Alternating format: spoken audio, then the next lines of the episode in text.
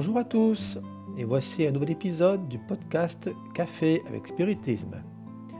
Aujourd'hui on vous présente les réflexions de William Jacob sur un message de l'Esprit Emmanuel psychographié par Chico Xavier intitulé Aide, publié dans le chapitre 46 du livre des réponses, pas encore traduit en français. Le bienfaiteur dit L'aide, c'est la charité en action. Ne méprisez pas l'occasion d'aller à la rencontre du compagnon dans le besoin pour l'aider autant que vous le pouvez. La visite ne te sera pas inutile. Vous donnerez à votre frère dans la pénurie ce que vous pouvez, et en retour vous donnera telle ou telle instruction sur la patience, la conformité, l'humilité, la joie. Soutenez et vous aurez de l'aide. À partir de tout acte de solidarité, dans le soutien aux autres, vous retournerez meilleur dans votre monde intérieur, parce que la charité fonctionne selon les taux de change établis par Dieu. C'est un court message dans son extension et en même temps profond dans sa signification.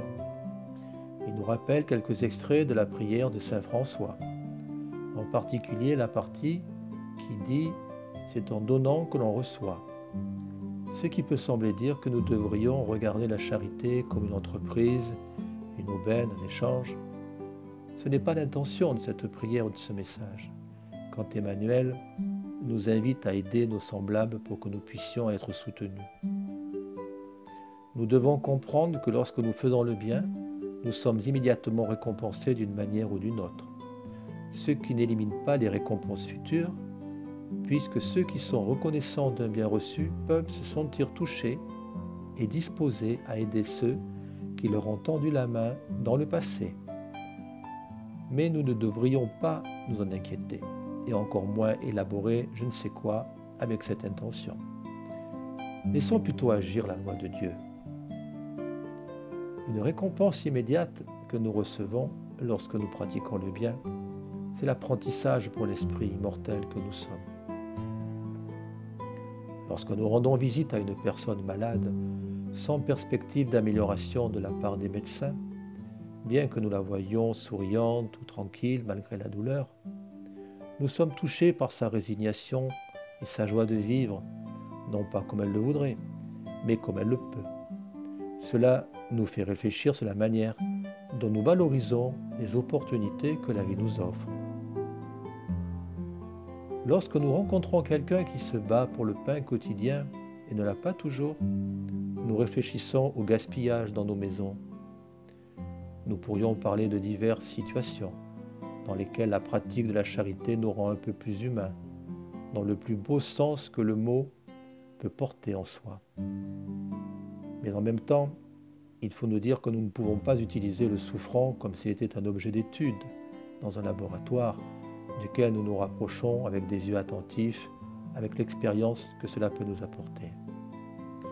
Si nous le faisions, nous cesserions de sentir la force de la charité et sa meilleure partie, qui est de toucher l'âme de l'autre à travers l'amour, le respect, l'affection, la compassion et la miséricorde.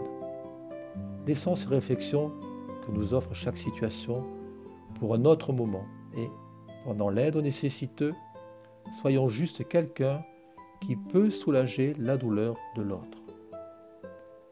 La pauvreté, la misère humaine, les maladies sans assistance et d'autres maux de notre société ne peuvent pas et ne doivent pas être célébrés ou glamourisés.